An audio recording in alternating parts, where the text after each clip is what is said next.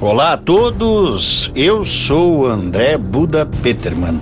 Este é o podcast 57 Minutos, onde eu realizo entrevistas com pessoas que acredito são relevantes no que tange a geopolítica internacional, aqui neste pálido ponto azul suspenso no cosmos.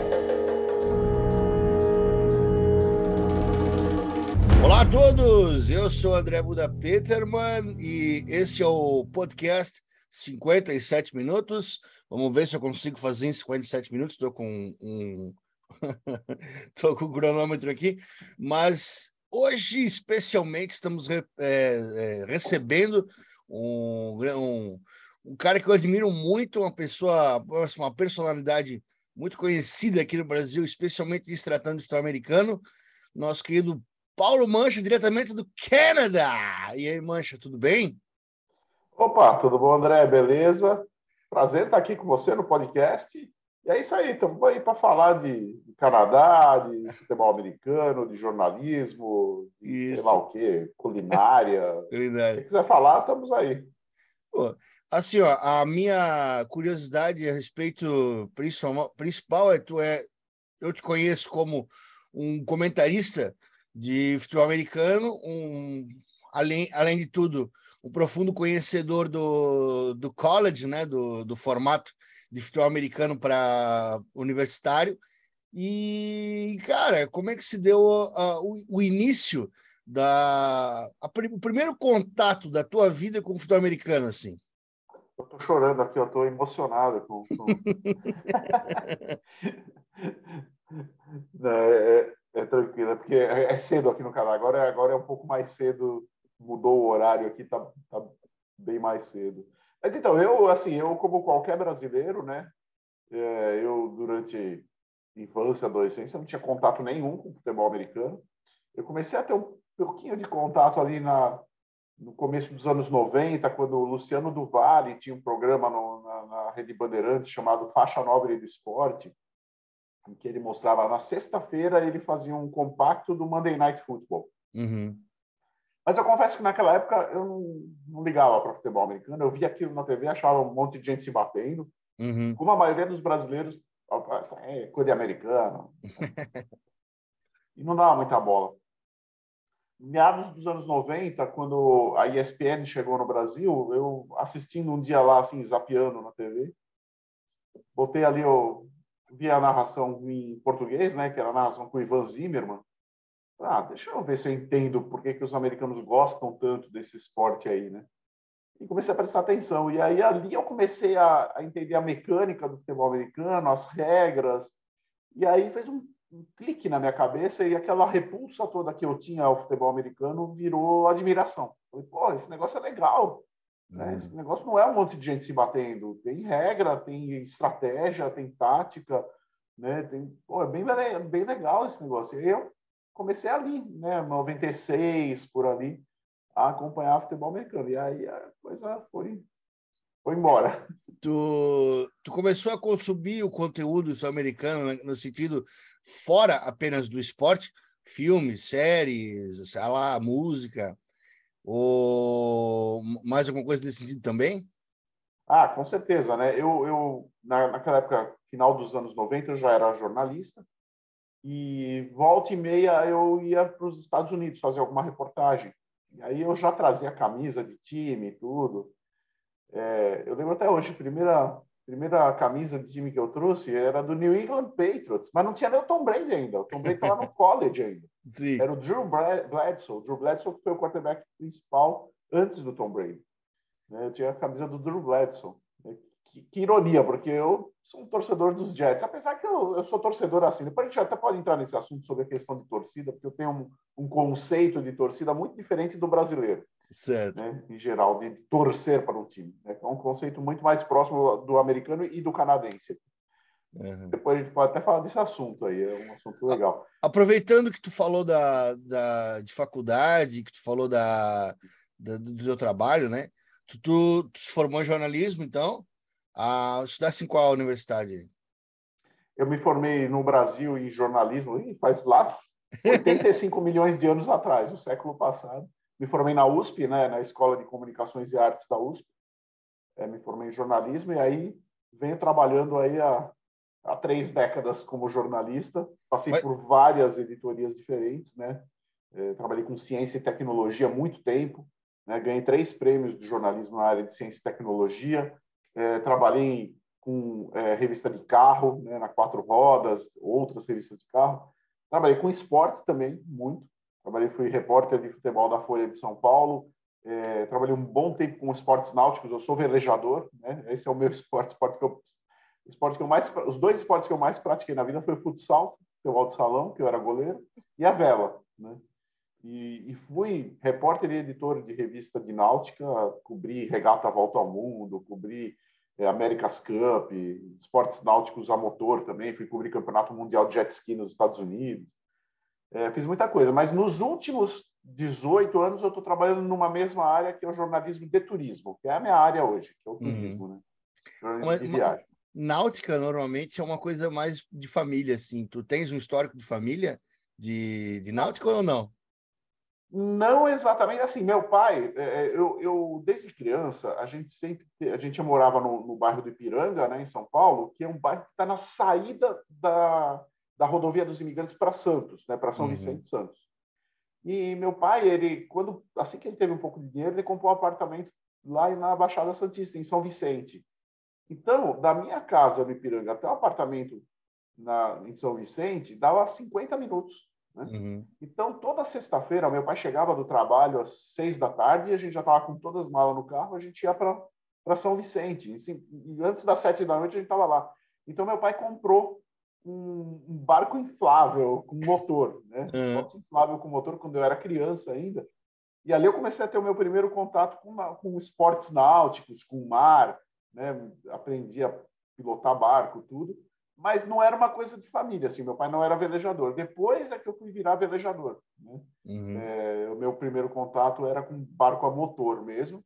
É, eu e meu pai fazíamos um diabo com aquele barco. Era um barco de borracha, assim, de dois metros, inflável, com motorzinho. Uhum. E a gente fazia o diabo lá na Baixada Santista com aquele barco. Né? E depois eu fui virar velejador, e velejava em Ilha Bela, velejava na, na, na Represa Guarapiranga, mas nunca tive barco próprio, nunca uhum. tive barco próprio eu alugava nas escolas de vela, né? porque tem escola de vela na Guarapiranga, em São Paulo, na Represa, tem escola de vela em Ilhabela, e essas escolas alugam. Tanto que muita gente acha que a vela é um esporte elitista, um esporte de rico. Uhum. De fato, existe... Cara, existem barcos de milhões ali. Sim. Mas não, não é necessariamente um esporte de milionário, porque assim, um curso de vela, para você aprender a velejar em barquinho pequeno, ele vai custar, cara, menos de mil reais. Isso, uhum. né? Não precisa pagar de uma vez. E depois, quando você quer velejar, você aluga o barco ali por, sei lá, 60, 70 reais para ficar uma hora, duas horas velejando na represa. Não é um absurdo, né? Era uhum. o que eu uhum. fazia. Eu alugava ali 50, 60 reais, ficava duas horas velejando e pronto. Uhum. Então, esse foi o meu, meu contato com o esporte da vela. Depois, cheguei, é, sempre gostei, trabalhei como repórter, como editor de revista. E na ESPN, em 2021, eu fui narrador da America's Cup. Caramba. O Torben Grael, grande medalhista, uhum, né? O uhum. Torben Grael como comentarista do meu lado. Uma tremenda honra trabalhar com o Torben Grael, né? Eu narrando e ele comentando a America's Cup. Verdade, pô, Torben. E mas só outra informação assim que, que ficou solta que eu achei legal assim. Tu falou que tu sempre trabalhou com, é, né, com reportagem, com jornalismo de tecnologia hoje tecnologia já está muito mais stream, assim, a, a, galera curte de uma maneira geral, bem, bem, bem assim massificado. Mas nos anos 80, 90, quem, quem conseguia escrever sobre tecnologia já era um público um pouco mais nerd, assim, né? Um pouco mais nerd. Tu se considera um, um nerd, assim, da, na vida? Ó! Precisa nem responder, né? Eu sou total, eu sou bem nerd, assim. Eu, eu sou. É, por exemplo, óbvio, eu não, eu não rezo toda a cartilha nerd. Então, por exemplo, eu não, videogame é um negócio que hoje em dia não está na minha vida. Né? Uhum. Eu, eu, fui, eu, fui, fanático por videogame lá atrás, na época do Atari, jogo de PC. Atari é legal. Mas, assim, né? eu não tenho, eu não tenho PlayStation, né? eu não, não jogo né, jogos aqui, não pratico uhum. esportes. Mas eu tenho outras, outros capítulos da Bíblia Nerd que eu pelos quais eu, eu rezo. Então, Dungeons Dragons, jogou RPG? RPG joguei muito, nossa, uhum. joguei muito RPG. Eu tinha um, um paladino chamado assim, Ulad Kirsanov, né? e, que, que era mestre no machado. Eu, pô, joguei muito RPG na minha vida. Isso me lembra da, de uma frase que eu li quando eu comecei a jogar fantasy para a NFL, que falava que, que o, o fantasy é o, é o RPG dos caras que, que, que, que, batem nos nerds, vamos dizer assim, dos caras dos jocks, né? Dos caras que brigam nos. É o, é o é. fantasy o RPG deles, vamos dizer assim. É isso mesmo. Eu, mas hoje em dia, hoje em dia ficou uma coisa assim que todo mundo joga RPG, todo mundo joga fantasy. Eu adoro fantasy, é, é muito, muito, muito melhor do que cartola. Ah, muito melhor. Muito, muito melhor. melhor né? Mas hoje tu joga fantasy? Cara, eu não jogo fantasy porque eu sou muito relapso, eu esqueço de, de, de escalar o time, eu largo lá a semana, aí o time vai, vai, vai com o quarterback que está em bye week, entendeu? eu, sou, eu sou bem ruim, assim. É, minha, minha vida é complicada, assim, eu, eu, eu tenho uma, uma, uma, rotina de vida, porque assim, André, muita gente me conhece pela televisão, pela uhum. ESPN e acha que eu sou, que eu era funcionário da ESPN, que eu só fazia isso. Não, não. O trabalho de comentarista de futebol americano é uma side job para mim. Sempre foi uma coisa. Eu sempre tive muitas outras atividades, né? Uhum. É, eu sou jornalista de turismo, então escrevo para revistas de turismo, tenho meu próprio blog de turismo, então sempre viajo muito. Eu tinha uma empresa de assessoria de comunicação, de, é, de RP. Eu cheguei a ser empregado fixo, né, de uma de uma associação como gestor de comunicação, né? comecei prestando o serviço para eles, aí virei empregado deles, assim, né? Uhum. Passei a ter escritório lá dentro, tudo. Então, sempre tive outras atividades que consumiam muito meu tempo, né? Uhum. E sobrava muito pouco tempo para o lazer. Né? E aí o, o, fantasy é um lazer, né? Então, é um lazer, com certeza. Aí chegou uma hora que eu me irritei muito, que eu ia muito mal no fantasy, e aí as pessoas ficavam te enchendo o saco, falando, oh, o cara é comentarista e, e, fica em último no fantasy. sim, sim, sim. Aí eu falei, não, eu, deixa para lá. Olha, eu confesso que eu sou bem clubista no fantasy, eu acabo... Tem uma eu... mãozinha na minha cara aqui, é isso? Eu tô, eu tô vendo não. errado aqui. Ou é o meu mouse? É o teu, eu acho. O meu, o meu... Tô mexendo aqui, tá aqui do lado. Eu sou bem clubista no, no Fantasy, e aí eu acabo também me metendo em um monte de enrascada. Mas é verdade, essa da, da, da ESPN, é, para maioria, para muitos jornalistas, acaba sendo um, uma, um side job, uma side quest ali, né? O, o comentarista de futebol americano, né? Ele porque é só final de semana, né? E aí tem a semana inteira, né? Para poder. O... Só final de semana e só seis meses no ano, né? É, é, é verdade. Então não dá para tu. E, e, e, não são contratos milionários que nem aquele que o Tom Brady rejeitou, né? De modo longe disso. um dia eu lembro que um cara falou assim: ah, você. Essas tretas de Twitter. Sim. E o cara falou uma coisa assim, não, porque eu sei que você tem tapete vermelho aí e, e não sei o quê, e recebe milhões. Meu Deus! Nossa, cara, ele tá tão fora da realidade que eu não vou nem discutir, né?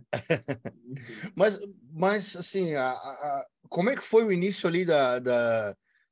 Tu, tu, comentava, tu comentava na Band Esportes também, né? Isso, comecei no Band Esportes. A, a coisa foi bem por acaso, assim. Uhum. É, eu sempre falo, eu nunca fui um cara de televisão, eu não me considero um cara de televisão, eu estava em televisão. Né? Uhum. É, minha vida sempre foi no jornalismo impresso, e só que eu gostava de futebol americano, e no começo dos anos 2000, quando a ESPN tinha ainda a sua equipe de narradores e comentaristas lá nos Estados Unidos, porque até 2006 é, os narra... o pessoal que narrava e comentava esportes americanos para o Brasil, em português, eles não moravam no Brasil, eles moravam nos Estados Unidos. Em Bristol, Faziam né? tudo em Bristol, isso, é. em Bristol, no estúdio em Bristol. Então era o André José Adler, o Ivan Zimmerman, Regis Nestrovski, o Marco Alfaro, o Roberto Figueroa, todo esse pessoal, eles moravam em Bristol. Aliás, saudade do eterno do André Adler, eu adorava ele. Então, e eu fiquei, no começo dos anos 2000, uh, eh, não existia redes sociais ainda, mas tinha e-mail, e o, o Ivan Zimmerman e o André José Adler, eles davam o e-mail deles durante as transmissões da NFL.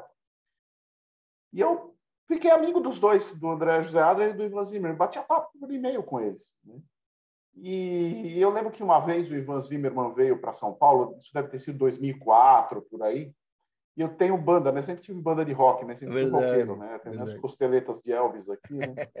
e, e, o Ivan veio aqui e aí, por acaso ia ter show da minha banda num, num bar em São Paulo, no Dinossauros Bar. E eu falei, ô Ivan, vai lá ver o show da minha banda. E o Ivan foi, foi ver o show da minha banda. Ele adorou. O Ivan, o Ivan, é, o Ivan é baladeiro, né? O Ivan, é, é doido, né? O é da night. Ele é da night, é louco, é bebe, não sei é. enfim. É gente boa pra caramba. O Ivan é a melhor, melhor companhia, a melhor companhia para sair, para noitada é o Ivan. O Ivan é figura, bicho. Figuraça. E ele foi lá e ele adorou o show, e a gente ficou batendo papo. Aí eu contei para ele, naquela época, a minha banda estava tava muito ativa, a minha banda de rock, né, o Tubaína. Tubaína estava muito ativa, a gente fazia muito show no interior, a gente tinha caído meio que nas graças dos Sescs, né, de, de São Paulo. Uhum. Então a gente fazia circuito de Sesc no interior e show para 3 mil, 4 mil pessoas, né? E aí é, o tempo passou, passaram uns dois anos, o Ivan saiu da ESPN e voltou para o Brasil. E aí, e aí aconteceu o seguinte: o Band Esportes comprou os direitos de, de transmissão da NFL em 2006. E e um dia, eh, eu tinha, eu tinha um contato lá no, no, na produção do Band Esportes, eu fiquei sabendo que eles iam transmitir a NFL, e eu, na verdade, eu, eu só fazia uma ponte assim para levar informação do Band Esportes para uma lista de discussão que eu era moderador, a, a lista Red Zone. Red Zone. É. Isso. É. Né? Porque um dia surgiu lá na Red Zone que o Band Esportes ia transmitir futebol americano, o pessoal ficou discutindo, aquela coisa de, de que tem até hoje rede social, não, uns diziam que era mentira, outros diziam que não deve ser verdade, e eu fiz o que todo jornalista tem que fazer, em vez de ficar discutindo, eu fui lá buscar informação. Eu liguei no Band Esportes, me transferiram daqui para lá, transferiram, transferiram, até que chegou lá em alguém que me confirmou, não, nós vamos transmitir a NFL. Eu falei, pô, legal, eu, eu sou moderador de uma lista de discussão, posso dar essa informação na lista? Pode. E aí eu fiquei amigo desse pessoal da produção do Band Esportes e eles me usavam para dar as informações na lista de discussão de como seria até que um dia esse pessoal da produção do Band Esportes falou assim: Mancha, a gente já contratou um narrador, mas nós não temos comentarista ainda. Você teria uma sugestão de alguém para comentar?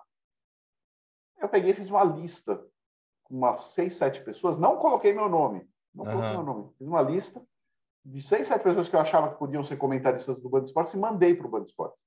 Acontece que, por acaso, o, o, narrador que eles tinham contratado era o Ivan Zimmerman, uhum. que já me conhecia. E eles deram essa lista na mão do Ivan. O Ivan olhou ali e falou assim: não, não contrata nenhum desses aqui que ele indicou, contrata o próprio cara que fez a lista, o Paulo Mancha, porque eu conheço ele. E eu sei que ele sabe de futebol americano, e principalmente, o que é muito importante para a TV, ele tem banda de rock, ele sabe se comunicar com o público, ele sabe falar milhares de pessoas. Porque, uhum. André, eu vou te falar uma coisa: não adianta só entender de futebol americano para querer ser comentarista na televisão. É um com grande certeza. erro achar que, assim, é, isso é uma coisa que fica muito clara em Olimpíada, quando, quando uh, as TVs transmitem aqueles esportes que nunca estão na TV, uhum. e eles são obrigados a pegar técnico do esporte. Então vai ter lá a ginástica rítmica desportiva. Pega um técnico de ginástica rítmica desportiva e põe lá para comentar. Cara, vamos falar a verdade, é chato pra cacete, porque o cara fica falando aquele tecniquez, é. lá, porque não sei o que, o duplo carpado, não sei o que, lá. Que ninguém entende nada. Tem porra nenhuma, fica chato. É. Né? E, e o Ivan, ele achava que justamente tinha que fugir disso. Uhum. Então ele falou assim: pega o Mancha, porque o Mancha sabe falar com o público, ele vai ter desprendimento na frente da TV, além de conhecer o esporte. Né? E aí eles me chamaram. Né? Legal. Você pode vir, pode vir fazer um teste aqui? Falei, Pô, posso? Quando que é o teste? É domingo, duas da tarde. Falei, mas domingo, duas da tarde é o jogo da NFL. É, o teste vai ser ao vivo. Caramba! Prova de fogo! Isso foi primeira semana de setembro de 2006. Daí fui, fiz uhum. lá a transmissão, foi óbvio, hoje assistindo aquela transmissão, eu acho uma porcaria, né, meu? Mas assim, deu certo ali. E fiquei cinco anos no Band Esportes fazendo, comentando jogos, até o Band Esportes perder os direitos de transmissão. Quando eles perderam os direitos de transmissão, eu fiquei um ano parado e logo em seguida fui convidado pela ESPN para ir para lá em 2012. Né? Comecei uhum. lá em 2012. Aí na, aí na ESPN tu, tu arrumou mais esportes aí? Aí abriu a porta para tu fazer mais, mais ah, desculpa, comentário, comentários e coisas? É, então, na verdade, eu só fiz o futebol americano e, e algum, algumas coisas de atismo, né, de vela, né, que uhum. é o meu esporte. Até tinha a oportunidade de fazer outras coisas, mas, André, eu sou um cara muito assim, eu sou um cara muito honesto, cara. Eu não, não faço o que eu não acho que eu vou fazer certo ou que eu vou tirar o lugar de alguém que é melhor que eu. Né? Uhum, então, por uhum. exemplo, teve oportunidade de eu fazer beisebol? Teve. Mas eu não quis fazer, cara, porque tinha o Biratã Leal lá, o Bira, o cara que manja Bira... pra caramba. Por que, que, eu, é. por que, que eu ia querer tirar o espaço do Biratã Leal, que manja muito mais do que eu, uhum. só para. E eu nunca, como eu te falei, cara, eu nunca precisei disso. Eu nunca uhum. precisei da ESPN, porque eu sempre tive outras atividades, uhum. né? Então eu nunca quis ter aquela postura de não, eu vou tentar pegar tudo aqui, vou ficar que nem um, polvo aqui cheio de tentáculos tentando pegar qualquer coisa que vier que aparecer. Uhum né? mesmo que eu não tenha competência para isso. Não, eu nunca tive essa postura, porque primeiro eu não fui criado assim pelos meus pais e segundo eu não precisava também, né? Então assim, vou fazer futebol americano que eu entendo. Vela, vela eu fui lá e falei. Um dia eles escalaram outro cara lá que não sabia nada de vela. e que depois o cara, inclusive, até me agradeceu por ter é. falado, porque ele estava se sentindo vendido naquilo. Mas eu cheguei e falei, gente, por que vocês estão escalando um cara que não sabe nada se tem um Sim. cara aqui que é velejador? Uhum. Né? Aí, ah, é, não sabíamos, esquecemos que você era. Aí me botaram lá para fazer. Né? Sim. É, então foi assim, eu só fiz esses esportes. E, e, tem uma coisa que eu sempre fiz, que é essa divertidíssima, que no 4 de julho, todo ano, tem o campeonato de comer cachorro quente. É. sim, sim que é uma tradição nos Estados Unidos. E eu sei, o gordinho aqui sempre foi o comentarista disso. Né? Então eu fiz isso todos os anos aí, até eu sair da ESPN agora. Cara, vou mandar um abraço pro, pro Rodrigo Santos, que é narrador aqui em Brusque. Eu sou de Brusque, Santa Catarina. E o Rodrigo é meu amigo, ele é narrador da, da Rádio Cidade, narra, narra os jogos do Brusque, jogos do Renault. E ele é maior fã do campeonato de cachorro-quente, ele sempre fala. Quando tem, ele sempre fala. Manda um abraço pro Rodrigo, então.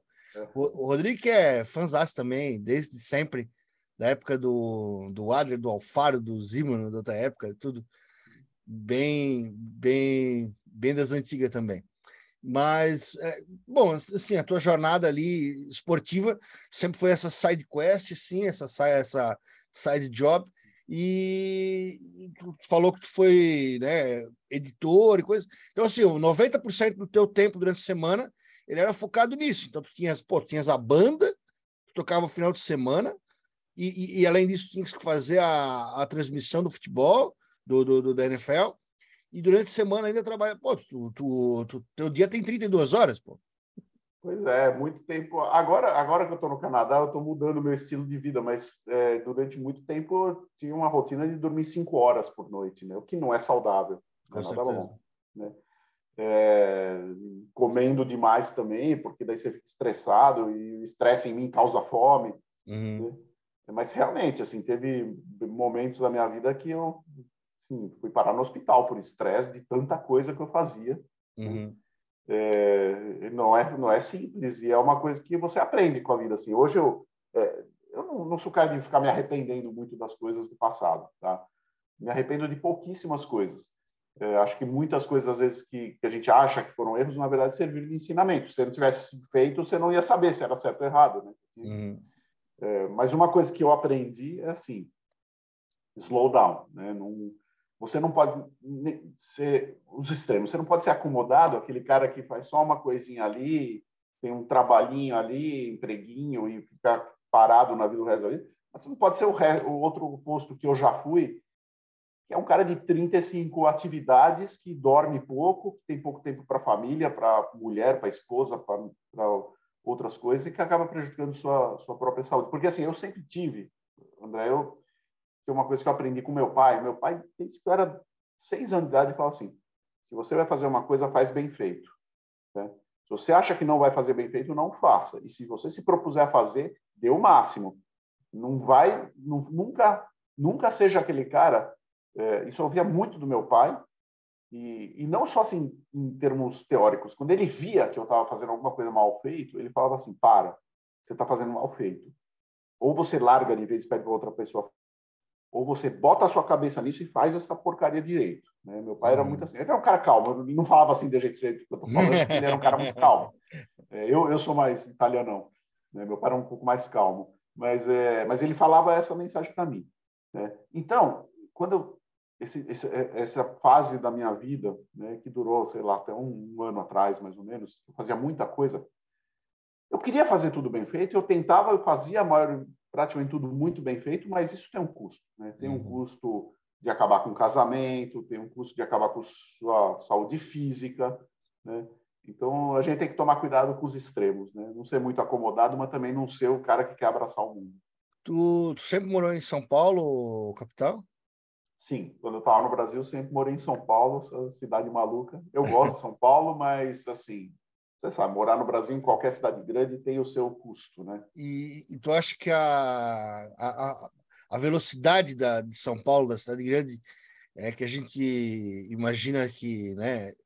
Tu acha que ela, ela te, te coloca nessa posição de querer trabalhar cada vez mais e, e querer produzir cada vez mais ou, ou, ou não? Sim, sim, por dois motivos. Primeiro, um, porque tudo é muito mais caro e você quer ganhar dinheiro para fazer as coisas. Outro, porque como é uma cidade muito grande, tem muitas oportunidades, você quer abraçar todas as oportunidades, né? Você, as oportunidades aparecem para você e você fica com peso na consciência de dizer não. E aí você fica querendo abraçar o mundo. Né? Uhum. E, e, mas eu, eu, eu tive, eu acabei com o tempo aprendendo, né? Eu, eu por exemplo, teve uma época que eu era editor-chefe de uma revista de turismo. Eu uhum. ganhava um salário muito bom, eu viajava o mundo inteiro, mas a minha vida era muito estressante, porque a revista era trabalho presencial, né? Antes da pandemia, tudo era presencial, né? E a revista ficava muito longe de onde eu morava. Eu, eu perdia três horas por dia para ir e voltar de carro, não era nem de Caramba, três horas. De carro. Juntando a ida e a volta, eram três horas por dia. E, e eu ficava no trânsito muito estressado, porque eu tinha muita coisa para fazer. E eu cheguei ao ponto de ficar em estacionamento estudando o jogo da NFL para o fim de semana, no estacionamento com o celular aqui, meio que dirigir, é, estacionamento, não, desculpa, é, congestionamento, né? Eu no congestionamento, uma, um olho no, na frente, no carro da frente, o um olho no outro celular estudando para jogo da NFL. Aí sabe quando você fala assim, cara, isso é uma loucura, né? Uhum.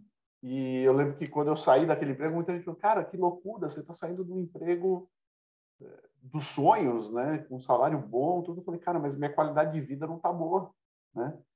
Não tá boa. Eu, é claro, eu, eu, eu, sempre fui inteligente, então eu consegui manter um, uma ligação lá com a revista. Eu deixei de ser editor-chefe, de ir lá todo dia, mas continuei re, viajando para fazer reportagens. Uhum. Eu só perdi o salário, mas fui fazer uma outra coisa que era mais perto da minha casa. Eu tinha levava 10 minutos de carro para ir e voltar, né? porque aí eu já foi um aprendizado de que viver numa cidade grande tem os seus é, os seus percalços e a gente tem que saber adaptar, senão a gente fica louco, cara. Senão a gente fica louco. Bom, mas aí tu trocou, um, meu Deus, né? Três horas. Bom, uma hora e meia para ir. A caneca.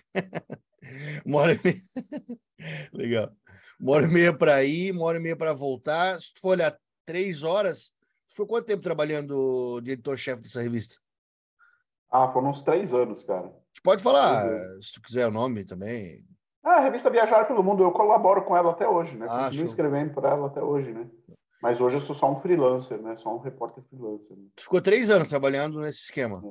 É, Cara, é. se tu for botar no, no, no, no, papel, fazer as contas, tu poderia ter feito, nesse tempo que tu perdeu no trânsito, tu poderia ter feito uma faculdade, por exemplo. É, né? você pega 330 dias por ano, que é o que você trabalha, multiplica por três, dá 990. É isso, é 990 horas né, que eu perdi, perdi no trânsito. Uhum. pô, e, tu, e tu viajou, pô, tu falou que tu viajava bastante, viajava muito, por causa da, da revista.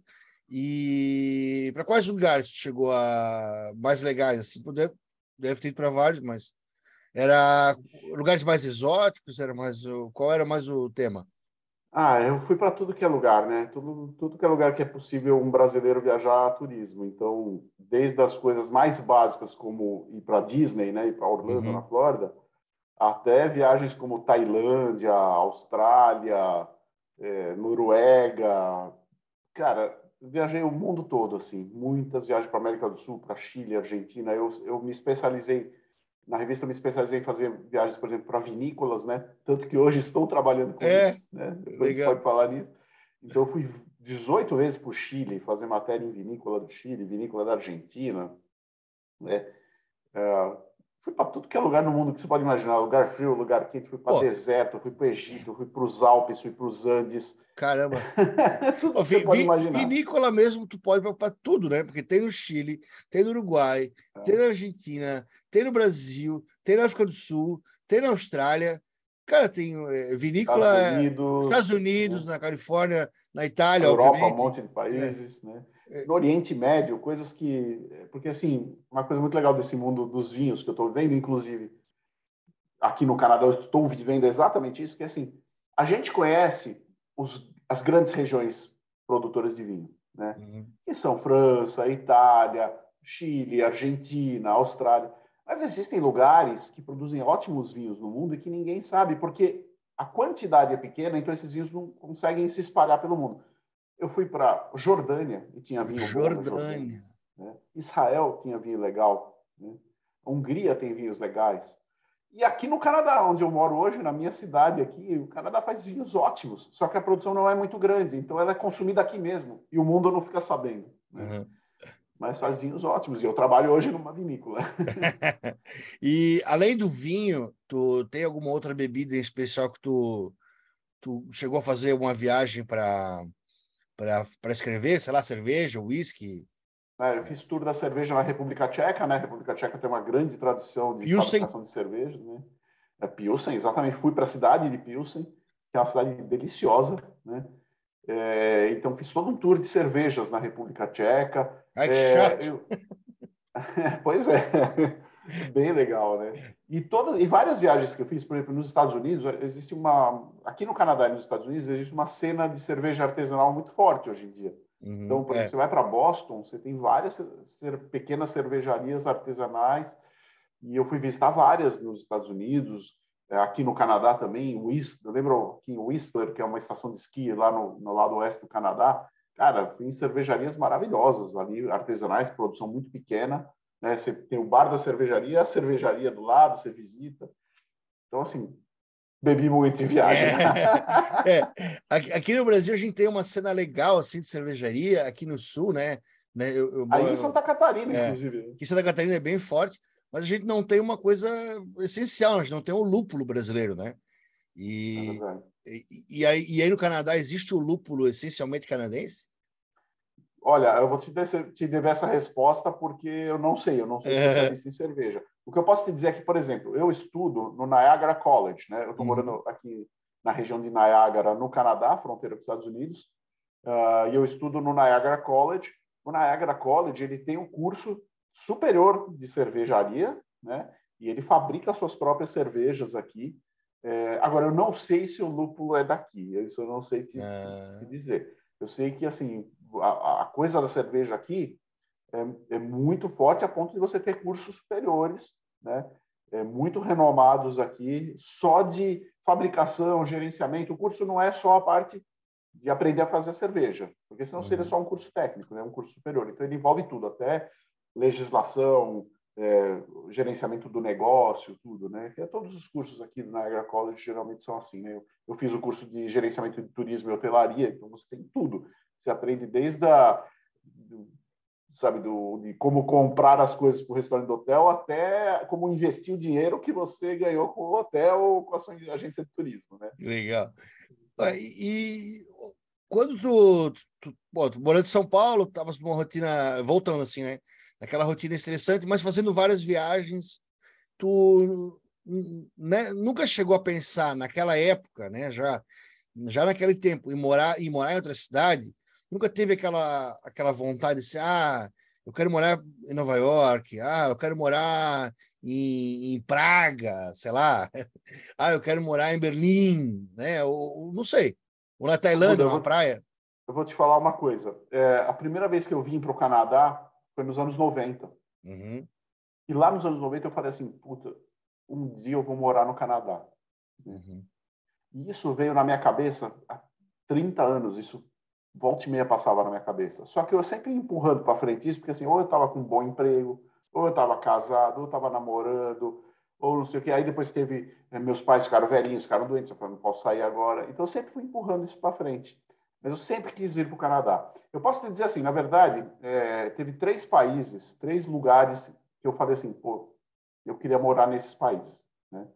E, e, tanto que quando eu decidi sair do Brasil, que foi março de 2021, né, teve um dia específico, que foi o dia 19 uhum. de março de 2021, que me veio na cabeça, eu vou sair do Brasil.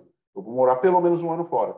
E aí uhum. esses três países vieram na minha cabeça e eu fui pesquisar a viabilidade de eu morar um tempo fora em um desses três países, que é o trio CCC.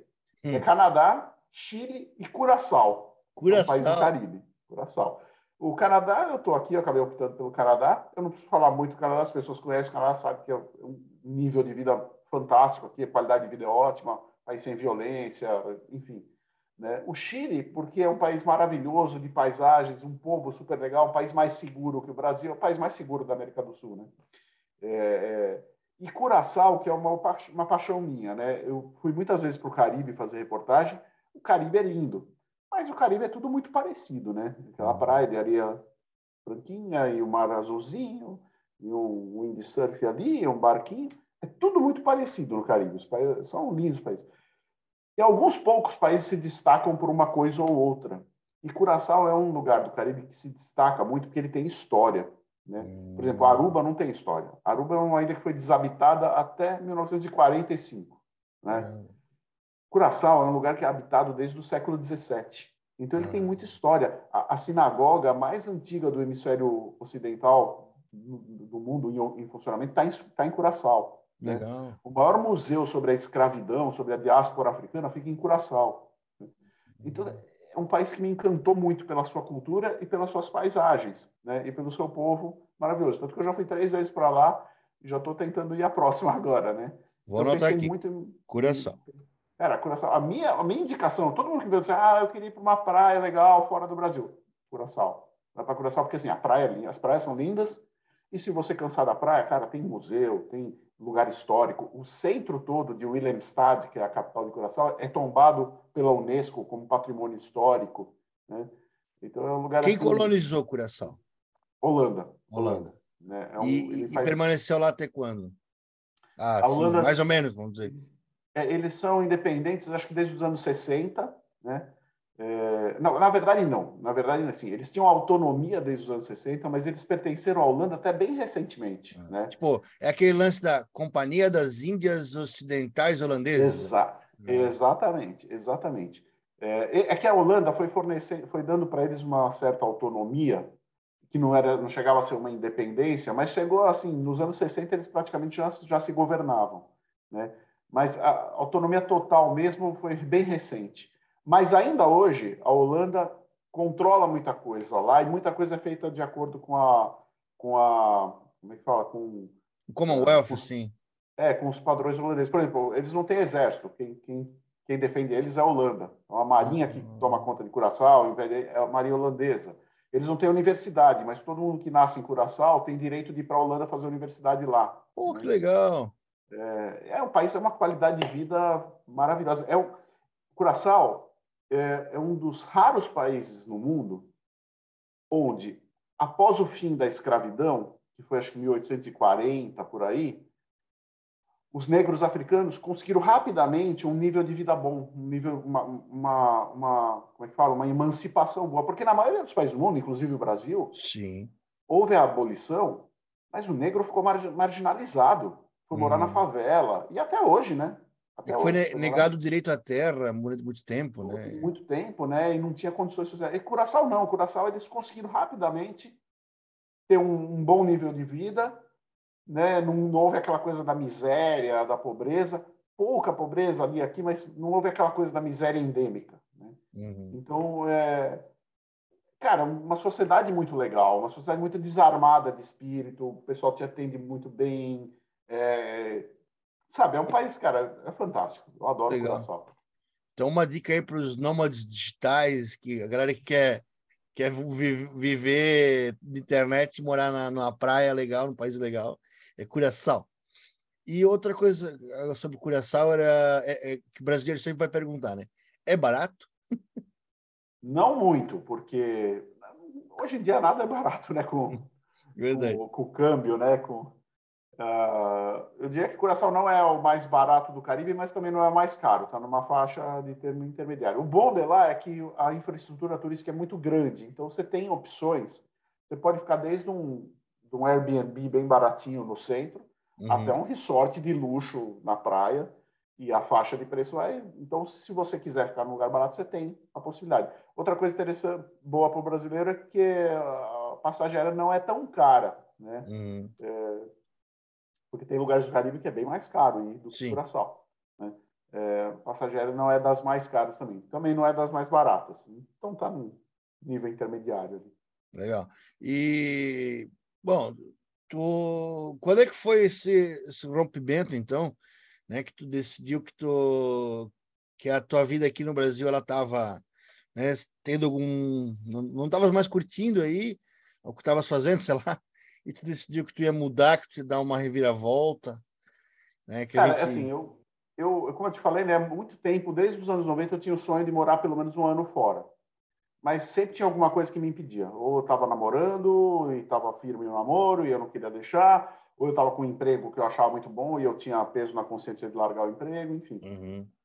É, um pouco antes da pandemia, aconteceram várias coisas na minha vida que começaram a, entre aspas, me liberar as amarras que eu tinha com o Brasil. Eu me divorciei, né? Eu era casado, me divorciei, eu não tenho filhos. Uh, teve algo muito ruim, que foi a morte dos meus pais. Meus pais eram uhum. velhinhos, minha mãe morreu em 2017, meu pai morreu em 2020, um pouquinho antes da pandemia. Na verdade, hoje a gente, a, gente tem quase certeza que ele morreu de Covid, né? Uhum. Apesar de, de ter sido antes do primeiro caso oficial de Covid. Uh, e quando veio a pandemia, a minha vida profissional virou de cabeça para baixo. Uhum. Porque o que pagava minhas contas era o meu, meu emprego como assessor de comunicação de uma associação em São Paulo, que era o que me dava realmente, e, e eu perdi esse emprego. Né? Ah, o trabalho como jornalista de turismo, que me dava um bom dinheiro também, parou porque o turismo morreu na pandemia. Né? Uhum. Ah, a única coisa que sobrou para mim era a ESPN, que a ESPN não parou, mas o que eu ganhava na ESPN sempre foi muito pouco. Né? As uhum. pessoas têm uma ilusão de que quem trabalha na, na TV ganha muito. Não, eu ganhava, eu não tinha salário na ESPN, eu nunca fui funcionário da SPN. Eu ganhava por jogo que eu comentava. Então, se eles me escalavam para o jogo, ganhava, ganhava aquele jogo. Se eles me escalavam para fazer um programa, ganhava por aquele programa. Só que já vinha acontecendo na SPN um processo de desgaste entre eu e a produção e pessoas que trabalhavam lá dentro, eu estava sendo cada vez mais deixado de lado, escalado para menos programas, escalado para. Aí veio a pandemia, isso se, se, se é, intensificou e eu passei a ter uma participação muito pequena dentro da ESPN. E eu confesso que eu também já estava meio cansado, assim. Então, em termos de grana, era irrelevante isso, o, futebol americano, a ESPN. Hum. É, então, quando chegou na pandemia, comecei em 2021, eu estava sem perspectivas profissionais, eu tinha que me reinventar profissionalmente no Brasil, né? Uh, eu estava sozinho, não era mais casado, não tinha namorado. Eu, eu sou daqueles que respeitou muito a pandemia, lockdown, tudo. Eu não saía, não ia para balada, então não tinha vida social. Eu não tinha mais meus pais no Brasil, né? não tinha, meus pais já tinham falecido.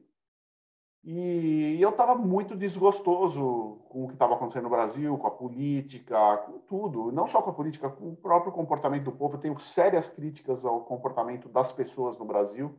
E eu sempre deixo isso claro nas minhas lives, quando eu falo eu sempre digo assim, não adianta a gente culpar político, não adianta a gente culpar Lula e Bolsonaro. A gente tem que melhorar como povo. Eles são um reflexo do, do que a gente do que a gente é, né? É, pois é. Esses políticos não vieram do, de Marte. O Lula e o Bolsonaro não vieram de Marte, cara. Eles, eles, são do povo. Os dois são do povo. Os dois vieram. Então, os defeitos dos dois são defeitos, refletem defeitos do povo brasileiro. São do povo e são populistas, né?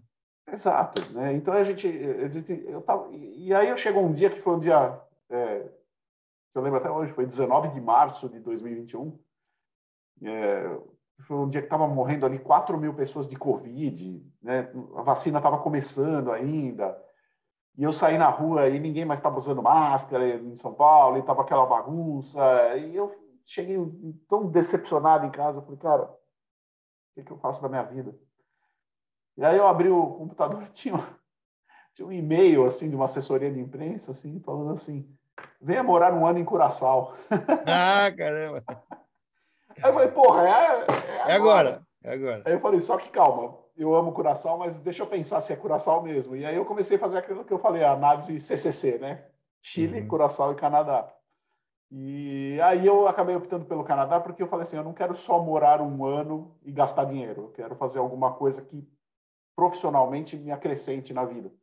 E eu já tinha o sonho de fazer um, um curso superior na área de turismo. Eu era jornalista de turismo, mas não tinha formação em turismo.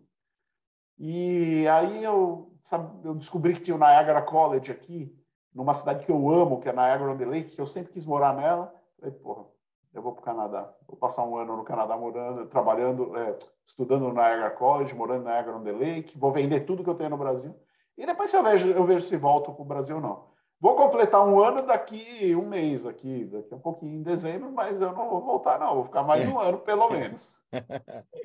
e, e como é que foi a, a escolha da faculdade? Assim, eu sei que tu, tu deve ter unido o útil agradável, não sei. Tu tem, tu tem visto de permanência, teve que recorrer a um visto de estudante, provavelmente, né? Aí a parte é, de é... estudar, ela, ela, é, ela une o útil ao agradável, né? Isso. O Canadá ele tem vários possibilidades para você morar aqui temporariamente ou definitivamente. Eu estou com uma, uma possibilidade de, ter, de morar aqui temporariamente, que é o visto de estudante. Eu tenho um visto de estudante que é válido até novembro do ano que vem. Então, até novembro do ano que vem, eu posso ficar aqui, eu posso trabalhar e estudar. Né? Uhum. Mas em novembro do ano que vem, eu tenho que voltar para o Brasil. Né? A não ser que eu consiga, depois, uma outra coisa que eu, que eu vou, vou tentar, que chama-se PGWP, que é, a tradução seria visto de trabalho pós-graduação, que ele te dá mais até três anos para você ficar trabalhando no Canadá sempre que você faz um curso superior. Eu estou fazendo curso superior, já estou fazendo dois cursos, na verdade. Fiz o primeiro, que é o, o a pós-graduação em gerenciamento de turismo e hotelaria, e vou fazer um segundo agora, começando em janeiro, que é o curso de, de gastronomia do college, né? Que é uhum. o Culinary Skills Program e aí, quando eu terminar esse curso, eu posso pedir para o governo canadense para ficar mais três anos aqui trabalhando. Uhum. E aí o governo provavelmente me concederá isso. Mas eu ainda não serei um, um, um imigrante no Canadá. Sim. Eu não terei ainda todas as vantagens que tem uma pessoa. Porque aqui o, o grande lance da imigração para o Canadá, é, é, André, só para você entender e para quem está assistindo entender, é que assim, o governo do Canadá ele, ele te ajuda muito ele te dá muita coisa de graça, ele te dá muita ajuda quando você é ou canadense de nascimento ou um imigrante com visto de residência permanente, tá? Esse, essa imigração com visto de residência permanente é o que todo mundo persegue, todo estrangeiro vem aqui perseguir, mas não é fácil conseguir. Você tem que passar por etapas. Eu estou na primeira etapa, estou com visto de, estudante. Eu não tenho nada de graça aqui. Se eu, é, por exemplo, eu tenho, tenho um seguro que eu pago, se eu quebrar um pé, ok, o seguro cobre. Mas assim, por exemplo, eu sou hipertenso. Eu não consigo remédio de graça, consulta de graça, que nada. Eu pago e pago uma fortuna. Né? Uhum. Por quê? Porque eu não sou um, um, um imigrante permanente. Eu estou como estudante. É, então, ó, o objetivo de todo mundo é chegar naquela etapa de conseguir o carimbo assim, você é um imigrante permanente. Porque daí eu passo a ter tudo de graça. Né? Uhum. Uhum. É, mas isso leva alguns anos eu estou na primeira etapa, estou no primeiro degrau, que é o visto de estudante. Depois eu vou ter o visto de trabalhador por três anos. E aí eu posso conseguir o permanente. É assim Entendi. que funciona. Bom, aqui no Brasil a gente tem vários tipos de, de universidade, tem aquelas ah, particulares que acabam, às vezes, tendo um preço um pouco mais barato, que são as, as EADs, famoso ensino EAD, tem a faculdade pública, né, que algumas são as melhores do Brasil, temos a faculdade privada que são muito caras, que são excelentes universidades. Eu não sei como funciona isso no Canadá.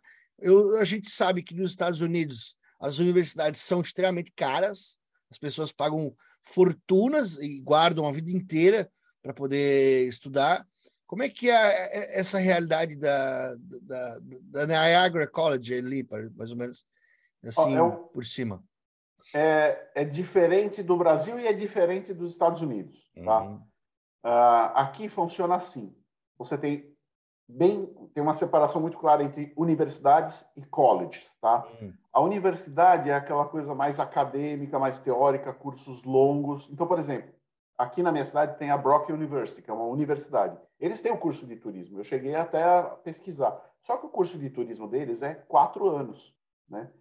E é um curso de, ele é longo, ele é muito teórico, você vai estudar, estudar teoria do turismo, sociologia, filosofia, sociologia. história, filosofia, pá, pá, pá. Uhum. E tem o Niagara College. Os colleges eles são voltados ao mercado, são cursos mais rápidos, geralmente de um, dois ou três anos. Então, por exemplo, na Niagara College, você tem cursos de turismo de um e dois anos. Eu peguei um de um ano, que é muito condensado. E é muito prático, é coisa que você vai usar na prática. Então, eu aprendi contabilidade hoteleira, contabilidade de agência de turismo, é, gerenciamento de recursos humanos, aquela coisa bem prática, né? Uhum. Como se fossem as FATECs no Brasil, né? Uhum. Faculdade de Tecnologia. Então, você tem essa diferença. Nos dois casos, uh, os cursos são bem baratos para quem é canadense. Para o cara que nasceu aqui no Canadá, cidadão canadense, os cursos são baratos, o padrão deles.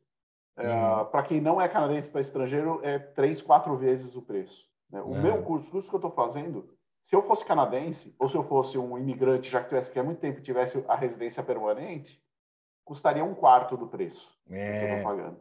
Né? Agora, vem muita gente, eles ganham muito dinheiro com isso, porque vem muita gente do mundo todo fazer faculdade aqui, porque as faculdades são muito boas. Né? Os certo. colleges são muito bons. Então vem gente do mundo todo, e esse dinheiro, esse pessoal paga a tarifa full aqui, é um, que é uma paulada. O curso de um, um ano que eu estou fazendo aqui custa 21 mil dólares canadenses, multiplica por 4, ah. 84 mil reais. Curso é. de um ano. 84 Sim. mil reais. Agora, se eu fosse canadense ou tivesse o visto de permanência, é, seria muito mais barato, seria um quarto disso. Entendi, entendi. Mas mesmo assim, eu acho que vale a pena, né? É uma, a maneira, maneira assim. Bom, quero, se você quer se, se mudar, se você quer trocar de vida, você vai entrar pela porta da frente, você vai ser bem visto. A, a college ela já te direciona para o mercado de trabalho? Já, eu, tanto que eu saí já com eu já saí com emprego, né? É... Esse é o lado bom. É caro, mas vale a pena. Primeiro que os cursos são bons. Segundo que os cursos são reconhecidos no mundo todo. Né? Você tem um diploma, por exemplo, na Niagara, Niagara College, você é reconhecido na Europa, em qualquer lugar. Né? É... e aqui na região, cara, tem muito emprego. Né? Então, assim, cara, eu, eu... André, primeira, a primeira coisa que eu, que eu apliquei, o primeiro emprego que eu vi lá no, no sistema de busca de vagas canadense que eu apliquei, eu fui contratado. Legal. Né? Legal. É o primeiro, cara. Então, assim, e, e eu, agora, eu não seria se eu não tivesse diploma do Niagara College. Certo. Se eu não tivesse, não seria. E uma coisa importante, André, de dizer, porque eu tenho, é, nos últimos dias saíram várias notícias assim, de que o Canadá quer ter, quer conseguir, sei lá, 3 milhões de, de imigrantes nos próximos cinco anos, pá, e isso chegou de uma forma distorcida no Brasil. Muita uhum. gente achando assim, não, pô, é a festa do caqui, vou para o Canadá porque eles querem imigrante. E muita gente me escreveu falou assim: oh, como, é que eu, como é que eu arrumo emprego aí? Onde é que eu arrumo emprego? Como é que é? Não é fácil assim, não é, é. simples assim. Né? É, você, primeiro, é, por incrível que pareça, eu já recebi várias perguntas de gente assim: ó, oh, dá para eu ir para ir com o visto de turista e arrumar um empreguinho e ficar trabalhando? Ou seja, o esquema de imigrante ilegal, Sim, que nos é. Estados Unidos dá certo. Nos Estados Unidos é. tem muito. Tem Porque nos Estados Unidos você tem muitos estados e cidades que o empregador não está nem aí se você é imigrante legal ou não. Ele quer, ele paga, você trabalha e pronto. Então eu conheço muita gente que foi para os Estados Unidos ilegalmente e está lá ilegalmente até hoje trabalhando. No Canadá é impossível. Você não consegue emprego se você não tiver.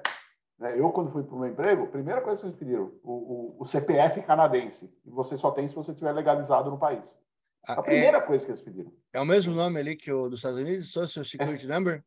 É, aqui chama assim, é Social Insurance Number. Ah, é. Eu, eu trabalhei na Austrália, eu morei na Austrália, e era também, era, era o... Ah, agora não vou lembrar o nome, mas era uma coisa assim, era o, ah, é. tens o, o number? Na Austrália é o number. É, aqui, aqui é o SIN number, né? É. SN number. Ah, dá o teu number. Aí eu tenho meu number até hoje, é, mas não, nunca mais voltei para a é, então, Austrália. Então, aqui é assim. Então, não dá para ficar ilegal no Canadá. Aqui não tem jeitinho, cara. O bom do Canadá é isso, é um país muito sério. Você tem, você tem que chegar aqui. Brasileiro que vem para cá pensando em fazer jeitinho, mutreta, não vai dar certo. Não vai dar certo. Mas eu gosto disso, eu gosto da, dessa lisura, eu acho legal, isso eu acho bom. E eu sempre, sempre quando alguém pergunta alguma coisa também, eu falo, olha, fa faz o certo, faz direitinho. Senão é muita aposta, né? Você vai, é muito dinheiro para é. Poder dar tudo errado e você ser mandado embora e nunca mais voltar, perder tudo. É, né? é verdade. Eu, eu acho que a gente tem que fazer tudo, tudo certinho. Se lá funciona tudo certinho, vamos fazer certinho também. É, vamos fazer valer. Pois é, né? E se você está saindo do Brasil, provavelmente você está saindo porque você está insatisfeito com as mazelas do Brasil. Você vai trazer as mazelas para cá? Vai querer fazer é. a mesma coisa aqui? Não, não tem sentido, né? É. E aí tu tá já trabalhando nesta numa vinícola? Isso. Tu, como, como é que é o teu, teu trampo ali na, na vinícola? É assim, eu estou num cargo de entrada, quer dizer, no cargo mais baixo. O meu cargo se chama Wine Consultant, consultor de vinhos. Uh, então, o que, que, eu faço? A vinícola ela tem, ela tem a parte de produção, né? De plantar as uvas, fazer o vinho. Eu não trabalho nisso, né? Eu fico. Aí ela tem a parte, uh, a parte de recepção e vendas, que é um, um prédio gigante, é um castelo, né? Legal. Que você tem a loja de vinhos, tudo. E, ele tem, e tem os setores de degustação, né? Tem as degustações, que onde trabalham os wine consultants, né? os consultores de vinho. Então, qual que é o meu trabalho no dia a dia? Meu trabalho é explicar os vinhos para os visitantes. Então, o visitante vai lá e ele tem um monte de vinhos que a gente faz. Uh, e se ele tem dúvidas, se ele quiser, eu vou lá e explico cada vinho, qual é a característica do vinho, qual é a uva, a história daquela uva, como que ela se adapta aqui, qual é o sabor do vinho, se o vinho é leve, se ele é médio, se ele tem corpo ah, uh, leve, médio, etc. Se ele é seco, se ele é doce, se é um vinho bom para parear. Aí fala toda Parear, uhum. como é que fala em português? Harmonização. É, harmonização. É, harmonização com comida. Eu tenho que saber tudo dos vinhos para explicar para as pessoas, né? Uhum. E, e tem as degustações, né? É, então, por exemplo, eu como sou júnior, como eu acabei de entrar, eu participo do, da degustação que a gente chama meio que drive-thru, que é perto da, que é do ao lado da loja de vinhos. É, então a pessoa vai lá, ela paga para participar da degustação e ela tem direito a, a pedir tantos vinhos. E aí eu sirvo e explico aqueles vinhos. Mas tem outras degustações que são mais VIP, que daí são em salas fechadas, com comida, oh. né? Tem algumas que, que ficam num lugar que tem uma vista panorâmica para o Lago Ontário. Aí tem uma degustação, por exemplo, que é super romântica. O pessoal vai fazer pedido de casamento na degustação. Legal, legal. Porque, então é, é assim que funciona, né?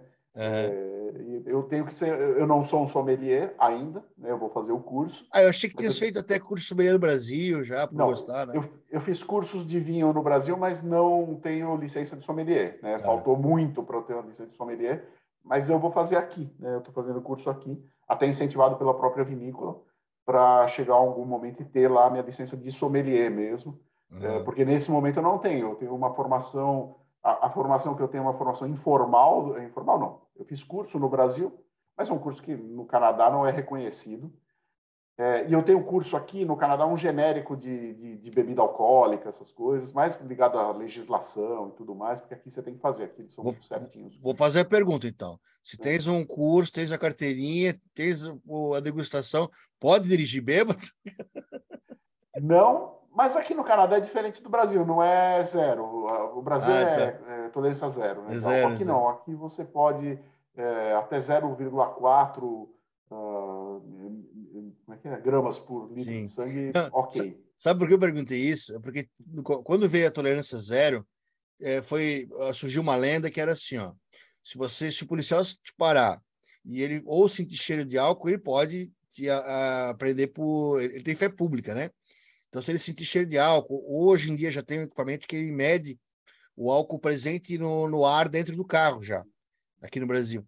E aí você fala assim, não, mas é, é o seguinte, eu sou sommelier e eu só fiz aquele bocecho com, com álcool, eu não ingeri. É. Aí o pessoal dizia que se tu fizer isso, tu vai se livrar por isso. Mas eu acho que é, é galhofa, né? Eu acho que isso aí nunca funcionou. Aí tu falasse disso aí do sommelier, eu lembrei dessa, dessa passagem.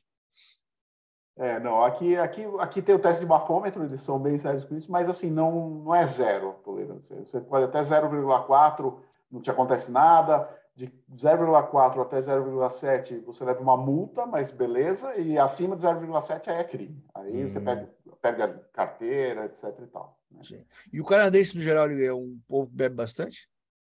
Não, é, é, bem controlado aqui, eles têm muito medo do alcoolismo, né? Então, é, por exemplo, você não compra cerveja, vinho, nada em supermercado. Aqui você tem uhum. lojas específicas. É, liquor, liquor, Store. Isso, é, é. Que é uma loja do governo, chancelada pelo governo, e é super controlado, e eles pedem tua carteira. Outro dia pedi, cara, eu tenho 54 unidades, me pediram meu documento, você acredita? Eu pinto o cabelo e aí pediram o documento. É, mas eu, eu, eu acho que muitos países são assim, né? Na, na Austrália era assim, é. Estados Unidos eu sei que é assim, o Canadá assim. É. Não, é... Eu tive que fazer um curso, para trabalhar na vinícola, eu tive que fazer um curso que eu aprendo tudo assim de como identificar quem está bêbado, quem está ficando bêbado, e, e, como não servir mais, e o que fazer se eu achar é... que a pessoa está bêbada. Isso é uma coisa que o brasileiro não tem, né? Tipo, eu lembro que eu chegava no bar e, e, e, se o, eu tinha que chegar lá bem. Se eu chegar no, na Austrália, né? Se eu chegar meio assim, meio com a camisa torta e, e o boné pro lado, o, aliás, boné tá, na Austrália os caras não gostam muito. A chegar meio, meio torto, eles dizem, ó, você não, não pode entrar aqui, você está alcoolizado, e aí Exatamente. vai para casa. É a mesma coisa aqui. Entrou uma pessoa, você desconfiou que ela está alcoolizada, você tem todo o direito de mandar ela embora. E, e aqui. E é uma coisa inadmissível, aqui... brasileiro. Cheguei bêbado no bar e me mandaram embora. O brasileiro tá louco, o que, que é isso?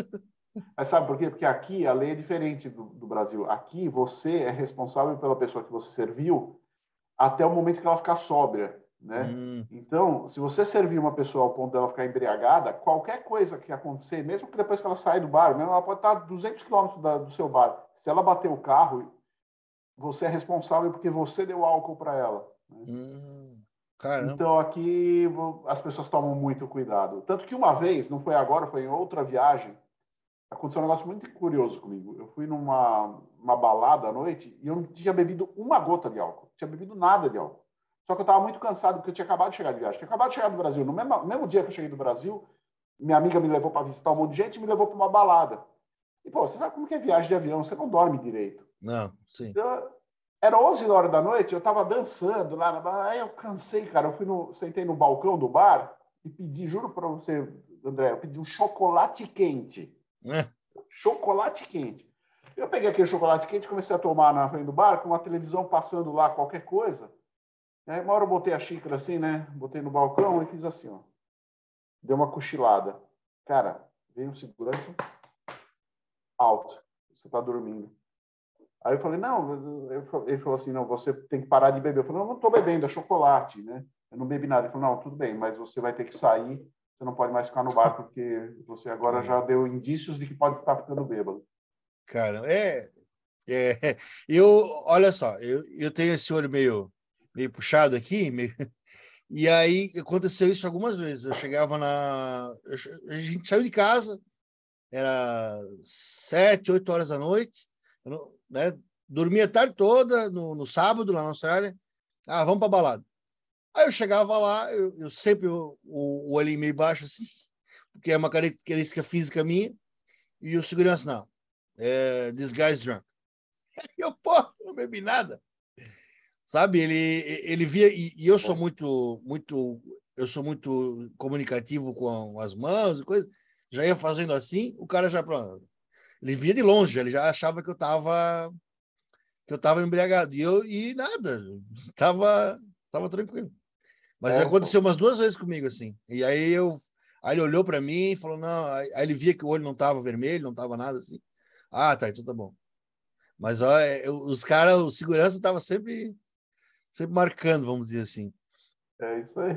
Mas, Mancha, é isso aí, cara. Queria agradecer muito a tua presença aqui no podcast. Eu sei que tu tens compromisso logo em seguida. É, é legal, montou um cenário bem bacana aí também para a gente estar tá fazendo essa transmissão. Queria agradecer a tua presença aqui no podcast, né? A gente está, eu faço esse trabalho aqui já desde 2020, né? Com a programação aqui, já, já trouxe o Ivan Zimmerman aqui. Acho que eu nem tinha ah, falado, né? Já trouxe o Ivan. Ele que é catarinense, né? É, ele é aqui de, de Blumenau. Falei, falei bastante com ele. Ele contou algumas histórias aí de, de, de Blumenau, de, da região. E aí tive a honra, cara, de, de, te receber aqui. Eu fico muito feliz. Eu sei que quem me escuta também gosta muito. E, pô, cara, só agradecer, né? A tá, ter curtido aí participar aí com a gente no, no podcast aí. Valeu. Não, eu que agradeço aí, valeu, foi divertido. E vamos que vamos, é isso aí, pessoal. Venham me visitar aqui no Canadá e tomar uns vinhos com a gente. Cara, ótima pedida. Vou, vou, vou colocar essa na lista de, de gols aí, porque eu não tenho. Eu nunca fui para o Canadá. Pô, você vai amar esse país, cara. País Valeu. aqui é. Valeu. Valeu. Tá e este foi os 57 minutos com André Buda Peterman. Mais um podcast que orbita a podosfera do Berrocast.